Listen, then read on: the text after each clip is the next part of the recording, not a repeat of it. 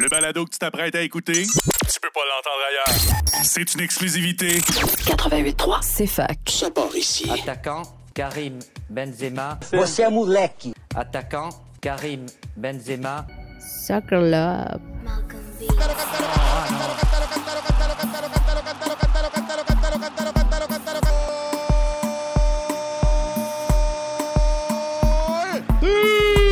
Well, there's a long ball through, and Joe Oh my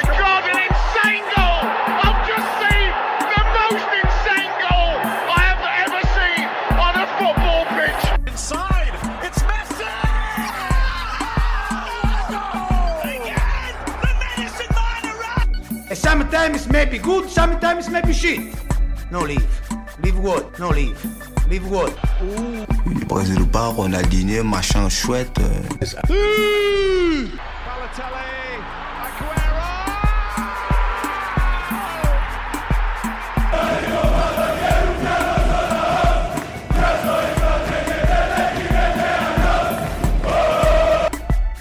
Soccer love is amazing. Attaquant, Karim Benzema. Você é moleque. Attaquant, Karim Benzema.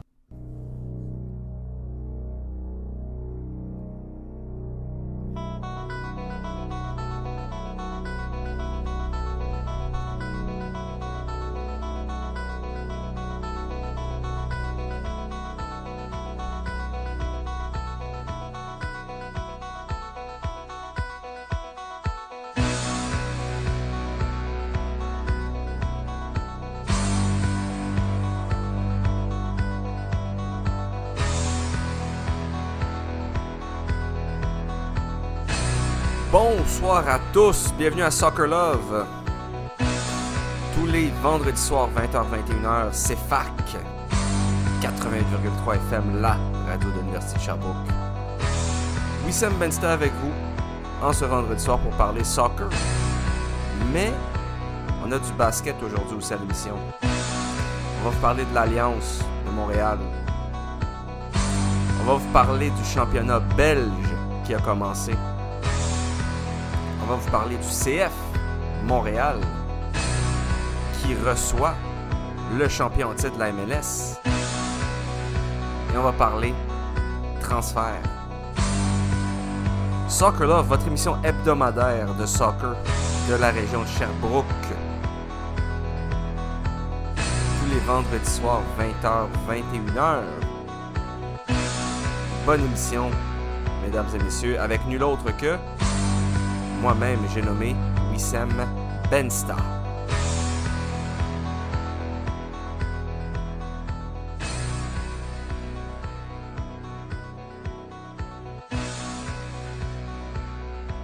Pour commencer cette émission, par contre, on va commencer par parler de basketball, parce que vous savez, je vous l'ai déjà dit, mon émission éventuellement, elle va s'appeler Soccer and Sports ou Soccer et Sport. On est en train de travailler là-dessus. Euh, mais pour la session d'automne slash hiver, euh, elle aura un nouveau nom parce que j'ai décidé d'inclure d'autres sports, même si évidemment l'essentiel euh, de ma programmation va toucher évidemment le monde du soccer, le monde du ballon rond. Mais j'ai eu l'occasion de couvrir des matchs de l'Alliance de Montréal, en fait deux matchs le 22 juillet et le 24 juillet à domicile contre les Growlers de Newfoundland, donc euh, de Terre-Neuve. Et ça a été une expérience honnêtement incroyable. Tout d'abord, euh, excellent accueil de la part du club, notamment euh, de Zach Favreau, responsable des communications avec l'Alliance. L'auditorium de Verdun, parce que c'est l'é- l'équipe joue à Verdun, était plein le 22 comme le 24 juillet. Et le 22 comme le 24 juillet, ça a été deux grosses défaites de 23 et 20 points respectivement. Euh, mais ces deux, ces deux matchs que, bon, on savait en s'en allant vers la mi-temps que c'était très difficile pour l'Alliance de revenir au score. Et euh, je veux en parler parce que on a une équipe de basketball à Montréal. Euh, évidemment, c'est pas euh, les, les Boston de Celtics ou les Celtics de Boston, pardon, ou les Lakers de Los Angeles, mais c'est quand même une équipe professionnelle de basket à Montréal. C'est une équipe de basketball euh, de Montréal et euh, c'est des joueurs en fait qui sont payés pour pratiquer leur sport. Et ça, c'est très intéressant. Et pour savoir comment ça fonctionne, évidemment, outre le résultat de l'Alliance qui évidemment est éliminé des playoffs, euh, on a quand même des personnalités connues euh, qui font partie de cette ligue-là, notamment Patrick Ewing Jr., qui est le fils de nul autre que la légende des Knicks de New York, j'ai nommé Patrick Ewing. Euh, qui est l'entraîneur de Newfoundland des Growlers de Newfoundland. Et oui, lui, il est né à New York City. Il a joué un peu dans la NBA. Son père est une légende et il se retrouve à Terre-Neuve. Et je peux vous dire que cet homme-là, Patrick Ewing Jr., est très, très gentil, très bien élevé, a pris son temps pour répondre aux questions de manière intéressante. Euh, ça lui a fait plaisir d'être là et notamment il a vanté euh, les fans de Montréal. Ça, c'était ma question que je lui avais posée lors de la conférence de presse. Vous allez l'écouter dans quelques minutes. Mais on parle ici euh, de Montréal, qui est la ville avec la moyenne de fans la plus élevée par match de toute la ligue. Donc en gros, pour faire ça simple, à Montréal, on a les meilleurs fans de la CEBL, qui est la ligue de basketball euh, canadienne. Right? Vous avez bien compris. À Montréal, malgré que l'équipe est dernière au classement, on a la meilleure foule de la Canadian Elite Basketball League. Et pour ceux qui veulent savoir comment ça fonctionne, en fait, c'est-à-dire que les joueurs sont payés. Et j'ai vérifié ça avec mes sources à l'intérieur du club. Et ce qui se passe, en fait, c'est que chaque match, il y a 10 joueurs qui peuvent participer au match. 5 qui commencent, 5 sur le banc. Mais en gros, pour ces 10 joueurs-là, pour ces 10 joueurs-là, on a 8000 dollars de budget répartis d'une façon euh, X ou Y, mais il y a 8000 dollars en salaire pour ces joueurs-là. Donc évidemment, c'est des joueurs qui doivent jouer, euh, qui doivent avoir un autre travail. Ou beaucoup d'entre eux jouent dans d'autres ligues euh, pendant la saison, euh, pendant l'automne, l'hiver, et ils reviennent ici pour l'été. Certains peut-être vont partir, certains ne reviendront pas, là on ne le sait pas. Mais je voulais juste vous dire à quel point que quand même, tu joues au basketball pour une équipe, pour la meilleure ligue canadienne possible. Tu fais pas des millions, mais tu es payé pour jouer devant une foule à Montréal qui est très généreuse de son temps, de sa connaissance du basketball et qui reste dans le stade, dans l'auditorium plein jusqu'à temps que le match se termine. Même si on sait que l'équipe va perdre. Je n'ai pas vu l'équipe, les fans huer l'équipe une seule fois durant mes deux matchs là-bas depuis la galerie de presse. Je ne l'ai pas vu. Donc, euh, félicitations aux fans de Montréal, félicitations à la Ligue, à la Canadian Elite Basketball League et félicitations à l'Alliance de Montréal pour euh, nous offrir en fait du basketball de qualité euh, dans la métropole québécoise. Donc voilà. Maintenant, on va écouter la petite conférence de presse, la petite question de Patrick Ewing Jr. et sa réponse. Et après ça, on va, on va passer au ballon rond. Were you impressed tonight by the crowd in Montreal? Most definitely, most definitely. I mean, it was a it was a vibe in there tonight. Um, you know, they they they're definitely not. You could tell like certain plays happen. You could hear the oohs and ahs. So they're very knowledgeable about basketball. Um, and obviously, with you know the influx of Montreal players playing in the NBA now, of course, there's going to be more interest in it. But I believe this is the biggest crowd we played in front of all season, and they were great. They were great. Um, you know, and for for for them to still come and support the team, even though the team hasn't been playing as well as they would like, that's impressive itself. You know, it's always easy to support the team that's on top. Always easy to support the top. But it's harder to support a team that's not playing the way that you want them to play. And they are doing a fantastic job of still showing up every game, still supporting their guys. Like, it makes those guys, like, this team is going to be good because people are going to want to come back and play for them because they, they come in this gym and they see what's going on in here. And they're like, yo, when we get this thing rocking, it's going to be crazy. Like, for them to, to almost still, I believe it's about half full or three three fourths of the way full. It's only gonna get better here. It's only gonna get better. So like the fans here, a one. Like I, I was very impressed. Uh, technical one, just to finish. I heard you on a broadcast. Donc voilà, ça m'a fait ce segment basketball de l'émission qui va avoir de temps en temps, évidemment. euh, il reste quelques matchs de l'Alliance à couvrir, là, donc euh, on sera là. Euh, C'est fac, euh, match à domicile. Je suis là, je, en fait, ce soir, vendredi soir, durant l'émission qui est préenregistrée, eh bien, je serai au, euh, à l'auditorium de Verdun pour couvrir ce match-là. Et euh, Monsieur Ewing Jr., fils de la légende Patrick Ewing des Knicks de New York, Hall of Fame NBA, je suis pas mal certain, euh, vantait, en fait, vous avez, vous avez bien entendu, là, il vante euh, la foule montréalaise en disant que les joueurs, déjà qu'il y a beaucoup de joueurs de Montréal qui jouent dans la NBA, et que ça va donner envie à des joueurs de venir jouer ici parce qu'ils savent qu'ils ont une foule qui va les supporter inconditionnellement. Et euh, pour lui, il a même dit que ça a été la meilleure ambiance qu'il a vue euh, durant toute la saison de NBA. Donc, euh, en fait, il vante encore plus notre foule que toutes les autres foules de la NBA. Maintenant, on va parler euh, du championnat belge un peu. Euh, c'est le championnat belge a commencé, comme d'ailleurs le championnat de la Croatie. Il y a des championnats comme ça qui commencent plus tôt euh, que ce qu'on appelle le Big Five, c'est-à-dire Espagne, France, Angleterre, Allemagne, Italie, Portugal. Et donc, on va parler de ça. Mais avant, juste pour vous dire que si vous avez des commentaires, des suggestions, ben, vous m'envoyez un courriel à soccerlovecfac à. On parle ici, euh, évidemment, si vous voulez euh, faire des commentaires, même si vous voulez, euh, je ne sais pas, participer à une entrevue, vous avez un joueur de votre équipe qui aimerait s'exprimer à la radio, vous voulez parler de votre équipe, de la saison de votre équipe à la radio, etc. Ben, on est là pour ça. Soccerlove, à commercial, gmail.com. Donc maintenant, la Ligue belge, elle est commencée. On parle de la saison 2022-2023. On a un total de 18 équipes dans la euh, Ligue belge, ce qu'on appelle la Belgian First Division A ou euh, qu'on appelle Jupiler Pro League. Hein, Jupiler, évidemment, à cause de la bière. Et donc, ce qui est intéressant dans le championnat, on la Belgique, c'est un très petit pays. On a seulement euh, une, ville avec deux équipes. Ici, c'est Bruges. Les restes, tout le reste des villes, en fait, sont des villes qui soient soit très proches, mais il n'y a pas vraiment des villes qui ont plus qu'un club, ce qui est quand même très impressionnant pour un petit pays comme la Belgique. Et d'ailleurs, il y a seulement euh, deux équipes qui partagent le même stade, c'est évidemment le Cercle Bruges et le Club Bruges avec le Jan Bredel Stadium avec 29 042 places, qui est le deuxième stade le plus euh, impressionnant euh, de la Belgique avec la capacité de presque 30 000. Mais le number one, c'est le stade du Standard de Liège, stade Maurice Dufran avec 30 023 places. Sinon, on a Genk avec 25 000 places, Anderlecht avec 21 500 places. Anderlecht qui est d'ailleurs le seul club belge à avoir gagné une grosse compétition européenne. On parle ici de la Coupe UEFA 1983, euh, qui euh, évidemment est aujourd'hui ce qu'on appelle l'Europa League.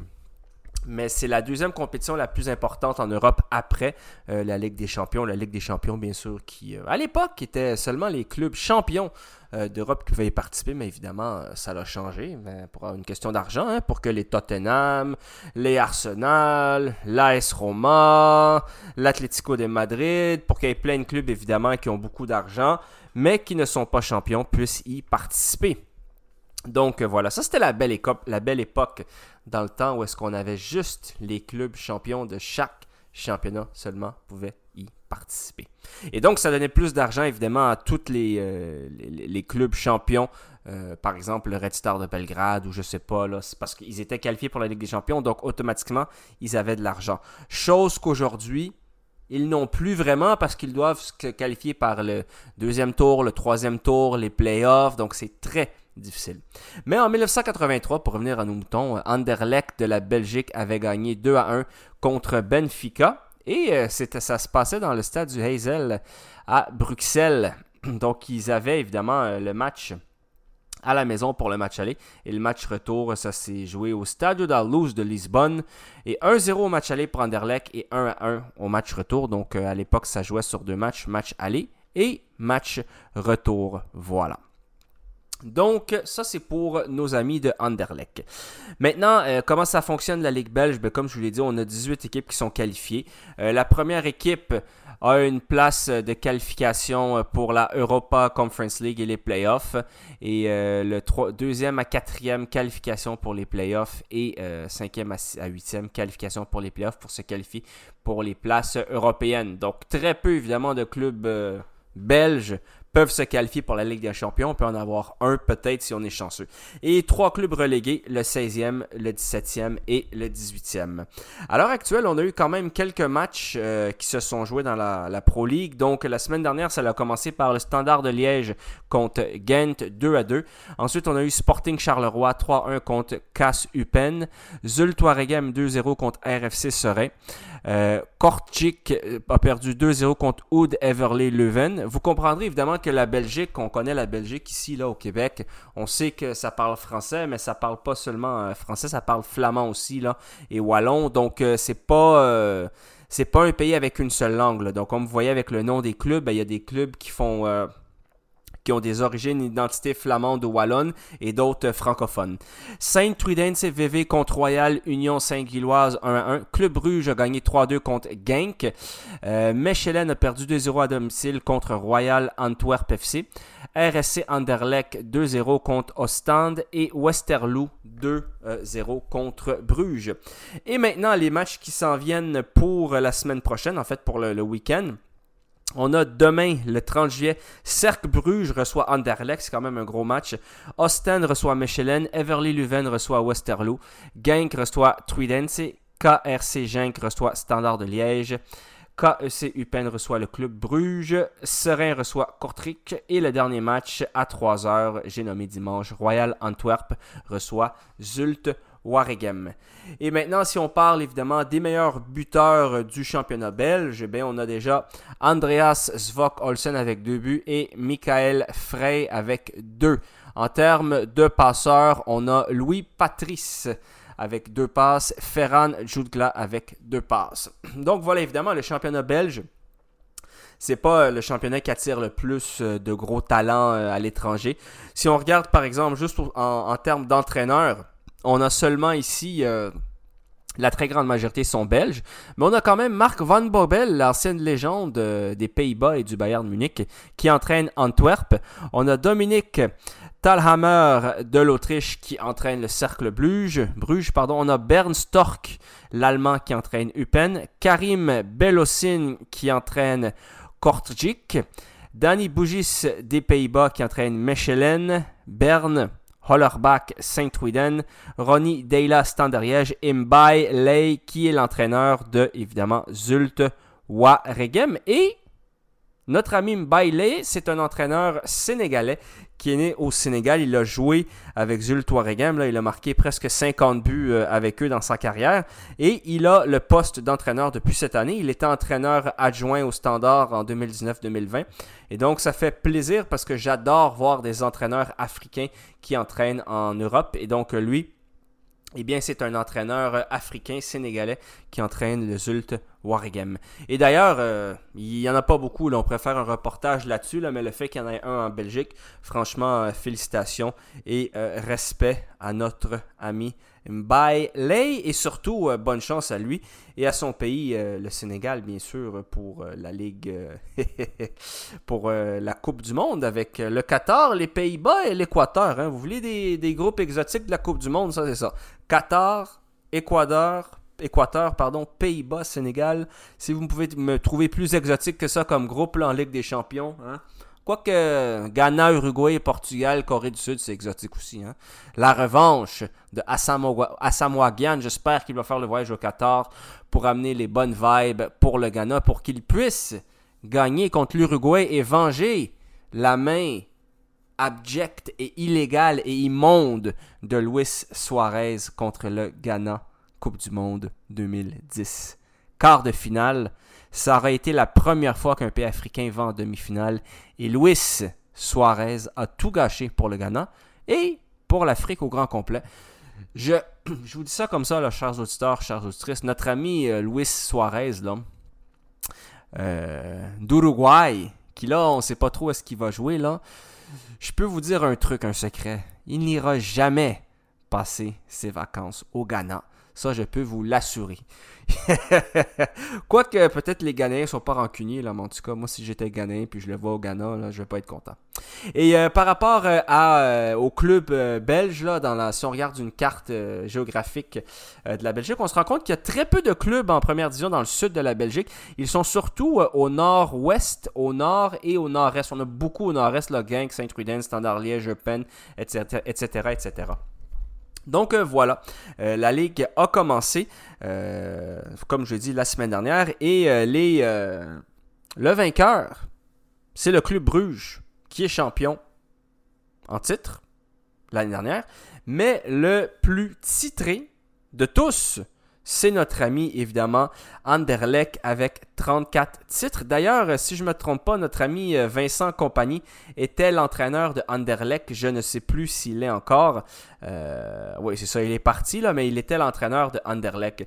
Et quand on regarde le championnat belge, on se rend compte que c'est un championnat quand même qui existe depuis longtemps. Là. Ça, a, ça a même commencé euh, fin des années 1800, là, donc c'est un championnat très euh, historique. Anderlecht, 34 titres, Club Bruges, 18, Union Saint-Gilloise, 11, Standard Liège, 10, Birchot Vass, 7, Racing de Bruxelles, 6.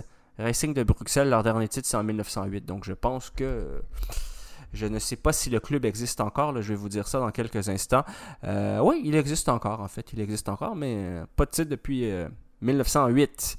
Euh, RFC Liège 5, Dering de Bruxelles 5, Antwerp 4, Mechelen 4, Genk 4, l'IRC 4, Cercle Bruges 3, le dernier en 1930, Beveren 2, Gent 2014-2015 quand même, et Molenbeek un titre en 74-75. Molenbeek, évidemment, qui est un. Euh, ce qu'on appelle un quartier populaire de Bruxelles, qui évidemment, euh, par beaucoup de gens avec des idées douteuses, dis-je bien, a une mauvaise réputation. Mais bizarrement, les gens qui vont à Molenbeek, euh, j'ai déjà parlé à certaines personnes, j'ai entendu des reportages, j'ai vu, c'est pas si pire que ça, évidemment. Donc, morale de l'histoire, il ne faut pas écouter tout ce que les médias vous disent. Voilà. Et en termes de saison, Standard de Liège, c'est le club avec le plus de saison. Euh, sur 119, ils ont passé 103 saisons en euh, division A, donc dans le top de la division euh, belge. Anderlecht, eux, c'est 91. Voilà. Et donc, maintenant, si on regarde les meilleurs buteurs de l'histoire du championnat belge, on a Albert de Klein avec 367, Joseph Mermans 339, Bernard Voroff 281. Et comme j'ai dit tout à l'heure, évidemment, bon, le titre euh, de euh, l'Europa League 1983 pour Anderlecht. Ou si on a euh, l'UFA Cup Winners Cup, donc la Coupe des champions de Coupe, ils l'ont gagné en 76 et en 78. Et ils ont gagné la Super Cup en 76-78. comme Michelin a gagné l'UEFA Cups Winner Cup en 1988. Donc, c'est évidemment les principaux gagnants des compétitions européennes. Donc, on le sait évidemment, c'est pas un pays euh, comme l'Angleterre, l'Italie, l'Espagne, avec des grands clubs qui ont dominé l'Europe, mais quand même, c'est un petit championnat intéressant pour un petit pays avec quand même 18 équipes. 18 hein, équipes pour un petit pays comme ça, c'est énorme. Donc, c'est très bien. D'ailleurs, le Mexique, eux, je pense qu'ils en ont. Mexique, je crois qu'ils en ont 20 ou 18, là, je suis plus certain. Euh, mais juste pour vous dire, c'est ça. C'est un petit pays, la Belgique. Et le fait d'avoir autant d'équipes, ben moi, ça me rend tout simplement fier d'eux. Et je les remercie. Euh, d'être là pour nous. On va vous dire ça d'ailleurs, euh, Mexique, combien d'équipes ils ont? Oui, Mexique c'est 18. Ils ont 18 équipes et on s'entend que le Mexique c'est 10 fois plus grand euh, que la Belgique. Là, je dis ça 10 fois, ça se peut que ça soit 20, 30, 40, 50, 60. Là, je suis pas certain. Donc voilà, c'était ça pour le championnat belge. Maintenant, on s'en va en musique et on revient tout de suite après ceci.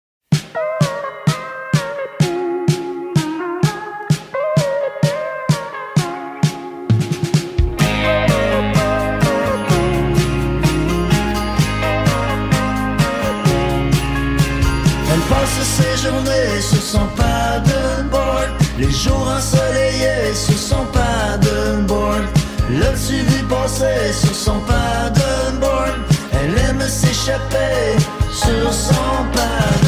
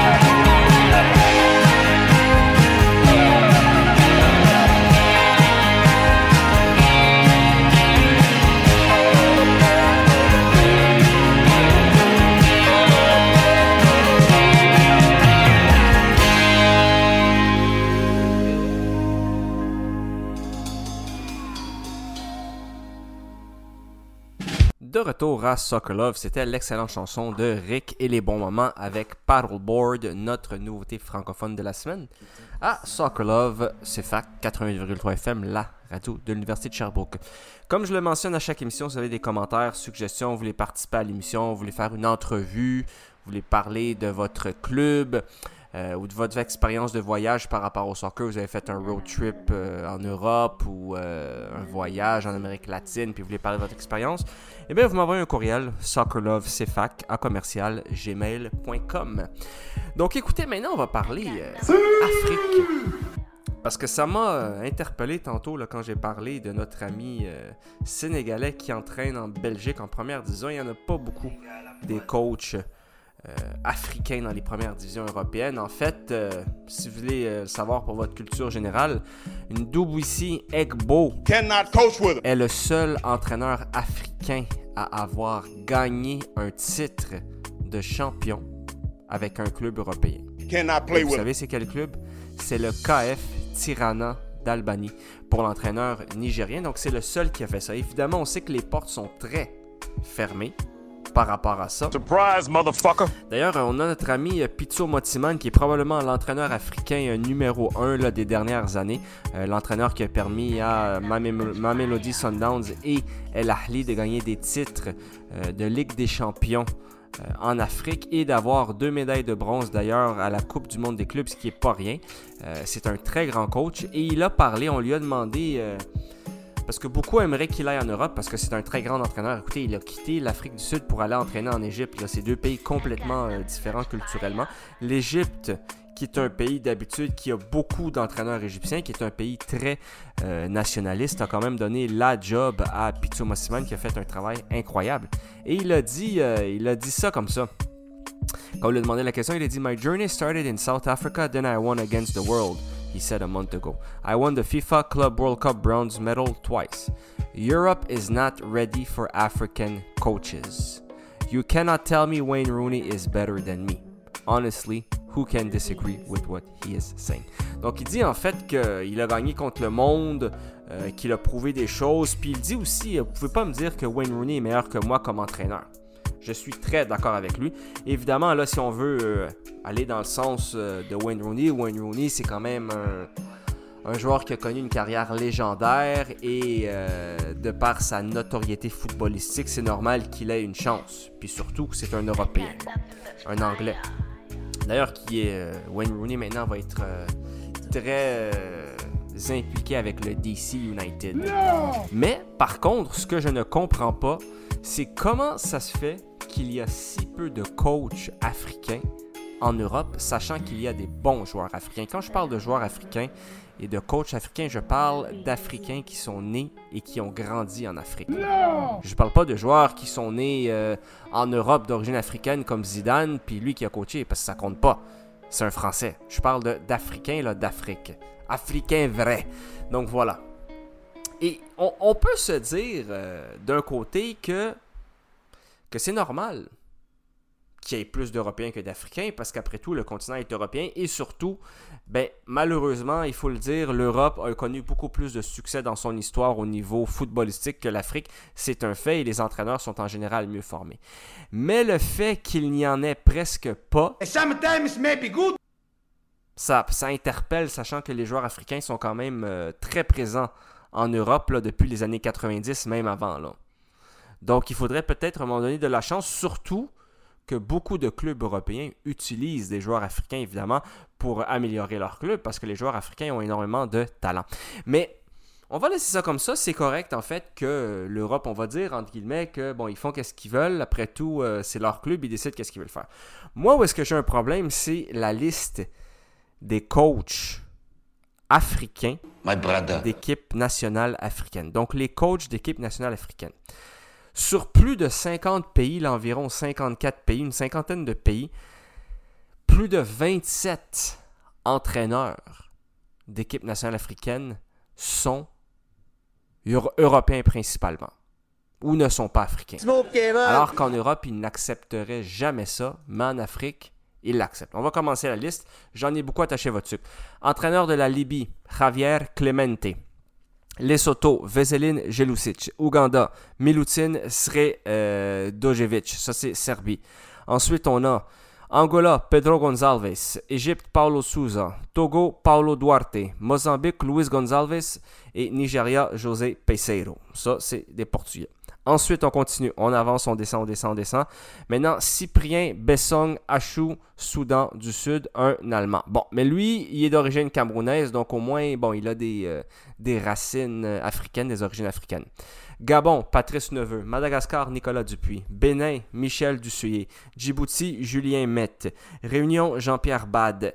Niger, Jean-Michel Cavalli. Hubert Velud, Burkina Faso. Guinée, Didier Six. Corentin Martin. Mauritanie, Comores, Amir Abdou, Côte d'Ivoire, Patrice Baumel, Soudan, Hubert Velud.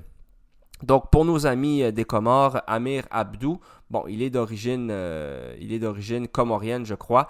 Euh, bon, donc ça, ça passe mieux parce qu'il a des origines de l'endroit. C'est pas quelqu'un en fait qui est totalement étranger.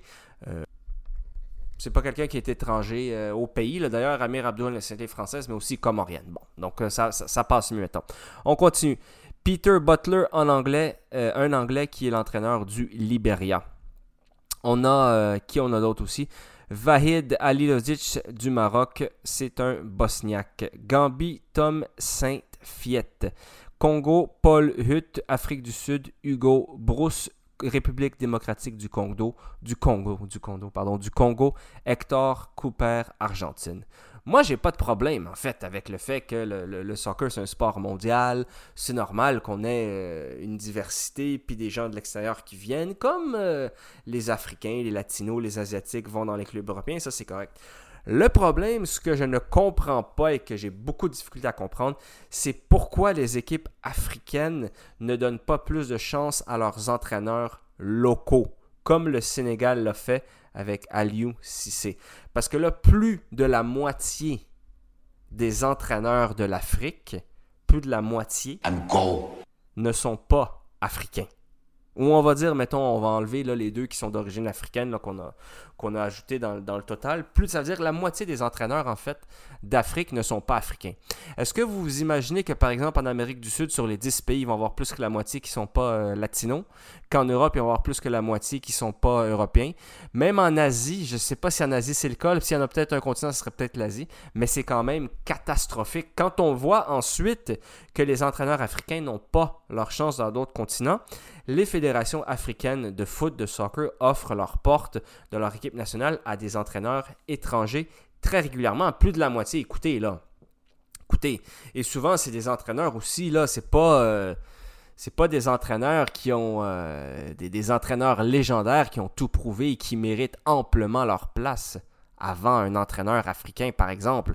Mis à part, bon, on prend évidemment l'exemple de comment il s'appelle là de Vahid Alilodzic, qui est l'entraîneur du Maroc, lui, il a prouvé des choses quand même avec l'Algérie. C'est un entraîneur quand même qui a prouvé beaucoup de choses. Mais quand, on prend notre ami Hector euh, Cooper, qui a fait la Coupe du Monde avec l'Égypte, qui a terminé bon dernier du groupe, et euh, comme entraîneur avec une équipe nationale qui n'a absolument rien gagné, hein, pour l'Argentin, il n'a rien gagné du tout avec une équipe nationale. Il a gagné, là, dans toute sa carrière, il a gagné une Copa Comebol en 1996 avec Lanús. Il a gagné euh, quelques titres avec Mallorca. Euh, puis euh, une Super Coupe d'Espagne en 1999. OK? Et cet entraîneur-là a quand même eu des chances. Là. Georgie, Égypte, Ouzbékistan, Congo. Et on lui donne la place. Est-ce que vous pensez réellement qu'en Argentine, qu'un joueur africain qui n'a jamais absolument rien gagné avec une équipe nationale va avoir sa chance? Jamais. Vous me direz oui, mais l'Argentine, c'est un pays de foot. Ok, correct. Mais comment ça se fait qu'un pays comme la, République démocratique du Congo donne, alors que c'est un gros pays de foot, qu'ils ont des entraîneurs, qui donnent leur poste d'entraîneur d'équipe nationale? À Hector Cooper? Moi, j'ai beaucoup de difficultés avec ça. Beaucoup de difficultés avec ça. Et ensuite, si... Euh, la crème de la crème du soccer africain n'est pas donnée à des entraîneurs africains, après, il ne faut pas s'étonner de voir en fait que les pays européens, ben, ils donneront pas la chance à des entraîneurs africains parce qu'ils ont, ont moins de chances de se développer. Parce que les plus gros postes sont donnés à des entraîneurs étrangers. Et on préfère aussi, euh, on va faire ça là, on- dans quelques minutes, là, on va faire euh, pareil avec les grands clubs, les grands championnats euh, africains, voir euh, il y a combien en fait d'entraîneurs internationaux, championnat marocain, championnat égyptien, euh, tunisien, Afrique du Sud, tout ça. On va voir, on va faire un tour, on fera ça une autre, euh, en fait pas dans les prochaines minutes, mais on fera ça dans une autre émission. Donc euh, voilà. Maintenant, on retourne en musique avec la chanson Memories Network. Ça, c'est une chanson classique des classiques dance des années 90, mesdames et messieurs, à Sokolov.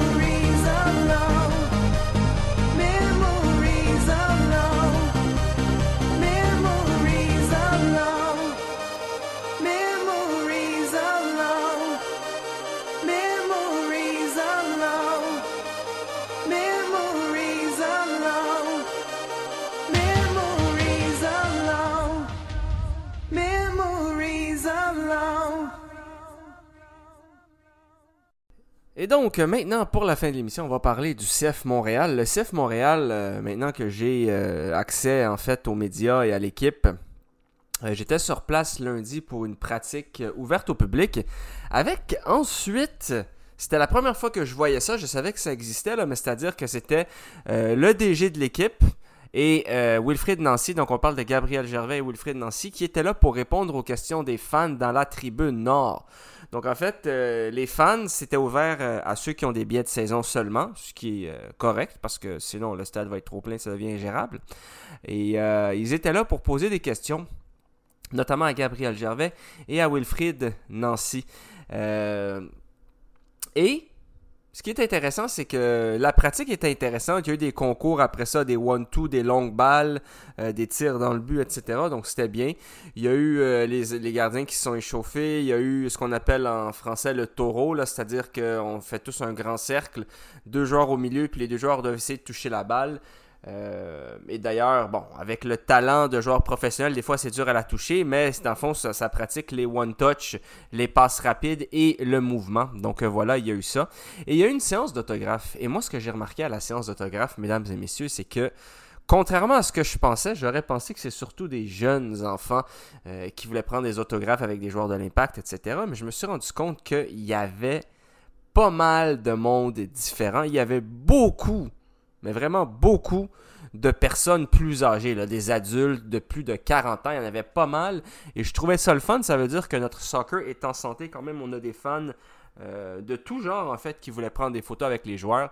Euh, les joueurs étaient divisés en euh, cinq groupes de quatre joueurs. Et les fans devaient faire des lignes. Ils étaient déjà préassignés à une file.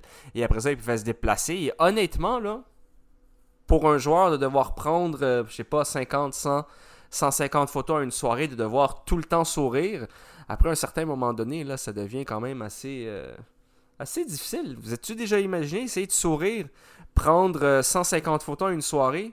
À la fin, le sourire doit avoir l'air moins naturel, mais ils l'ont toutes faites et j'ai vu personne partir plus tôt. Ça a dû durer une bonne heure, donc le CF a vraiment fait un bon travail pour essayer de reconnecter avec ses fans. Et après, euh, la séance de questions était tout simplement euh, incroyable. Il y avait toutes sortes de questions. Là. Il y en a qui étaient. euh, Il y a des, des- des gens qui ont posé des questions qui étaient un peu perdues. Il y a une petite fille, euh, une petite fille de 10 ans qui a demandé à M. Gervais, qui lui a dit Est-ce qu'il va y avoir une équipe de CF Montréal pour les filles? C'était une, question très cute.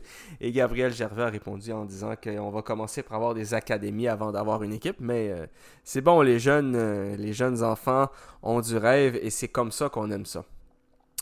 Euh, donc voilà, il y a eu des questions aussi par rapport à aller chercher une grosse vedette européenne. On nous a fait comprendre que pour l'instant, c'est pas ce que l'Impact cherche. D'autant plus que l'Impact n'a euh, que l'Impact, excusez, que le CF Montréal n'a pas euh, euh, de, de problème pour marquer beaucoup de buts à l'heure actuelle. On a parlé aussi, il y avait une question qui parlait des euh, entraînements. Est-ce que les entraînements allaient être ouverts au public? Avec une personne qui a dit qu'apparemment à l'Olympique de Marseille, c'était très souvent ouvert au public. Chose qui a été un peu démentie par euh, quelqu'un sur place, là, je me rappelle plus c'était qui. Mais euh, en fait, parce que on sait très bien que les entraînements sont ouverts aux médias, mais ne sont pas ouverts au public. Et bon, il y a des fans, évidemment, comme tout fan d'un club de foot, on voudrait que ça soit ouvert au public plus souvent. Euh, donc, ils ont dit qu'ils vont essayer de vérifier ça. C'est sûr qu'il va pas vous dire non, je le ferai pas, et puis il va pas vous dire non plus euh, oui, c'est sûr qu'on va le faire à partir de la semaine prochaine. Donc, il y a un juste, euh, un juste milieu, voilà. Il y a même quelqu'un qui a demandé le retour de Ambroise Oyongo s'il allait pouvoir revenir avec l'équipe, ce joueur en particulier. Évidemment, on leur a dit, la réponse a été on est ouvert à tous les joueurs, ça peut marcher, mais bon, Ambroise Oyongo, il a joué avec le CF avant, là. C'était une question quand même assez cocasse, mais, mais voilà. Donc ça, c'était du côté euh, du CF Montréal. Donc c'était très bien organisé. Il faisait beau en plus. Il y avait de la musique. J'ai eu la chance de parler avec euh, quelques personnalités des médias, notamment Jean Saint-Onge, euh, légende de Radio-Canada, qui était sur place. Donc c'était vraiment une très belle expérience. Puis là, maintenant, je devrais avoir ma casquette de CFAC dans les prochains jours pour pouvoir aller au stade et, comme on dit, represent ma radio, c'est-à-dire CFAC 88.3 FM, la radio de l'Université de Sherbrooke, mesdames et messieurs. Voilà. Et là, maintenant, euh, maintenant qu'on a dit ça, on sait, euh, le CF Montréal a gagné la semaine dernière 2-1 à DC United contre la pire équipe, en jouant en 10 contre 11, là, à partir euh, d'un certain moment en deuxième mi-temps. Euh, C'était un match où est-ce que le CF a vraiment été très offensif, a bien joué en deuxième mi-temps. Par contre, on aurait pu se faire égaliser, chose qui aurait été une catastrophe parce qu'on méritait vraiment les trois points. Donc, euh, le CF est quand même sur une bonne lancée. Là, on parle de deux victoires 1-0 contre Toronto FC et euh, DC United 2-1 à l'extérieur. Toronto FC, eux, qui ont gagné 4-0 avec Bernardeschi qui a un but, avec Lorenzo Insigne qui a un but. Donc, euh, Toronto, euh, le TFC n'est pas encore tout à fait out des playoffs, comme on dit. Ils ont encore une chance. Parce que si on regarde la conférence euh, de l'Est, on a 34 matchs à jouer. À l'heure actuelle, le Toronto FC en a 22 avec 22 points. La première de c'est première place de playoff, c'est 28 points. Donc le Toronto FC est seulement à 6 points avec 12 matchs à jouer d'une place en playoff avec Insigné et avec Bernardeschi. Donc, ça reste à voir. Et euh, petite euh, chose cocasse là avant que j'oublie, euh, nos amis du CF Montréal, beaucoup sont restés après que les autres joueurs sont partis pour signer, notamment Samuel Piette, bien sûr, joueur québécois. C'est un peu le visage du club. Euh, de, par, euh, de par sa nationalité, de par son appartenance au Québec. Mais aussi, il y avait Romel Kyoto, évidemment, qui était le plus populaire. J'ai observé ça. Romel Kyoto était populaire. Kai Kamara était populaire. Kai Kamara, d'ailleurs, sur le terrain, là, même avec durant la pratique, c'est quelqu'un qui parle à tout le monde, quelqu'un de très gentil. On voit que c'est quelqu'un de très apprécié, que c'est une très bonne personne. Donc, euh, props, je l'avais croisé d'ailleurs dans une école secondaire. Et tout de suite, il a pris une photo. Donc, vraiment, vraiment belle personne. Et il y avait aussi... Euh, donc c'est ça, Kyoto était resté à la fin des séances euh, d'autographe pour enseigner encore plus. Très populaire, poignée de main, photos, autographes, c'était vraiment bien. Il y avait des anciens qui étaient là, notamment un certain Sebrango, international euh, de Cuba, qui a joué avec l'Impact à l'époque où ça s'appelait l'Impact. On avait un certain Dominique Oduro du Ghana, joueur ghanéen, qui a joué lui la finale de la Conca Champions avec euh, le CF Montréal contre America. Pouvez-vous le croire? Dominique Oduro, qui est quand même un joueur très talentueux, rapide, avec le Ghana, a seulement eu une seule sélection. C'est quand même fou, hein? C'est dire à quel point le Ghana était une équipe forte à une certaine époque, avec Asamoah Gyan, Muntari, Steven Apia, euh, etc., Frimpong, tout ça, ils étaient très forts. Donc voilà. Maintenant, par contre, ce qui s'en vient, on a des tests. On a des tests. Parce que là, demain, le 30 juillet, 7h30, Stade Saputo, CF Montréal reçoit nul autre que le New York City FC. La semaine prochaine, on s'en va à Columbus Crew et après ça, on reçoit l'Inter de Miami. Right? Et euh, le Columbus Crew, son sixième, ça c'est pour euh, la semaine prochaine. Mais les New York, euh, New York City FC, ils sont devant nous. C'est-à-dire qu'ils ont 21 matchs joués comme nous, mais ils ont 41 points. Nous, en 35, on joue à domicile contre une équipe contre qui ça ne nous réussit pas toujours, pour dire les choses comme ça. Cette année, on a joué contre eux en mars. Le 12 mars, on a perdu 4 à 1. OK? 4 à 1. Avec euh, notamment euh, Début de Magno, Santiago Rodriguez, Alexander Cayens. Et euh, Zachary Bourgard avait marqué pour le CF. Right? Mais sinon, euh, avant ça, en pré-saison, ça compte pas. On a perdu 2-1 le 21 juillet l'année dernière. On a gagné 2-1 avec un but de Romel Kyoto entre autres et Mason Toy le 7 juillet 2021. Donc ça, c'est la saison dernière.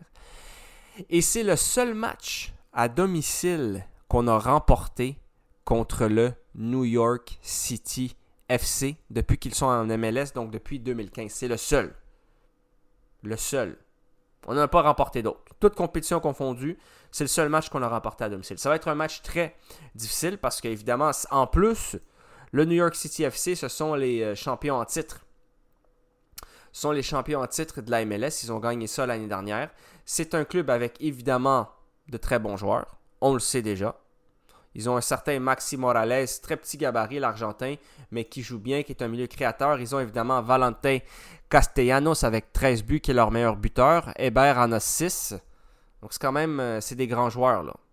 On parle pas ici là, du euh, DC United, qui connaît une saison atroce. On parle du New York City FC. Right? Et Maxi Morales et Vincent euh, Valentin Castellanos, ça fait partie des deux euh, joueurs les mieux euh, cotés du championnat.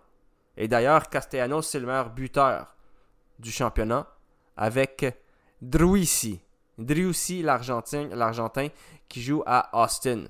Austin, d'ailleurs, qui, a un- très beau logo, by the way, si ça vous intéresse. Et en termes de meilleur passeur, ben Santiago Rodriguez du New York City FC en a 7, comme Carlos Vela qui est le meilleur. Et Maxi Morales en a 6 et Thais Magno en a 6. Donc c'est une équipe évidemment très dangereuse. Et si on peut aller chercher les 3 points contre le New York City FC, euh, ça devrait être... euh, ça devrait être bon pour nous. Ça va être difficile, mais ça devrait être bon. Et j'ose espérer évidemment que le stade, parce que là, on a battu Toronto 1-0, le stade était plein, j'étais là. Là, on reçoit une équipe qui est très bien cotée, certes, qui, pour les, je vous dirais, les monsieur, madame, tout le monde, qui n'a pas de Drogba, de Messi, de superstar, mais avec Castellanos Morales, ça joue. Ça joue bien. Right?